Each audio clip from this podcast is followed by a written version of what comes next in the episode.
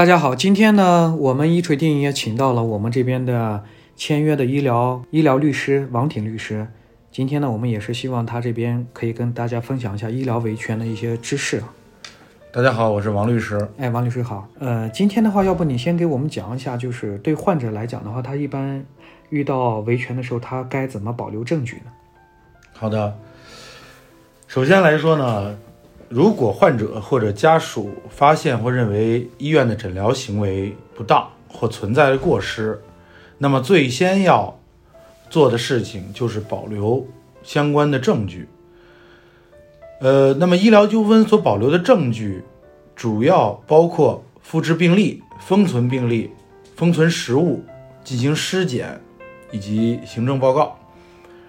呃，咱们具体来说，复制病历是指患者或其家属将门诊病历、住院志、体温单、医嘱单、化验单等等归属于病例的全部材料复印。用作证实医院诊疗行为的相关的记录。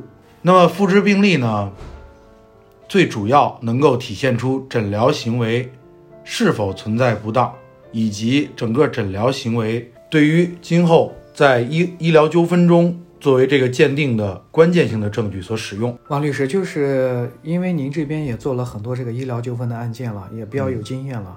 嗯，我想问一下，就是我们这边也有患者朋友呢，之前咨询过，他去医院复印病历的时候呢，医院是拒绝给他们复印全部的病历。我想问一下，这个会不会违反什么相关的法律规定呢？呃，当然了，这个按照国务院发布的。医疗纠纷预防和处理条例中规定，第其中第十六条明确说明，患者有权查阅复制由国务院卫生主管部门规定的属于病历的全部资料。那么该条规定也就说明了，医院是有责任及义务将患者门诊或住院的全部病历材料提供给患者查阅及复制的。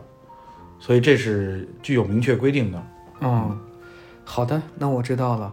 那如果在这种情况下，医院还是不给复印，我能打电话报警吗？嗯，可以。好，那今天谢谢王律师的这个精彩的分享，我们下期的节目再见。好，再见。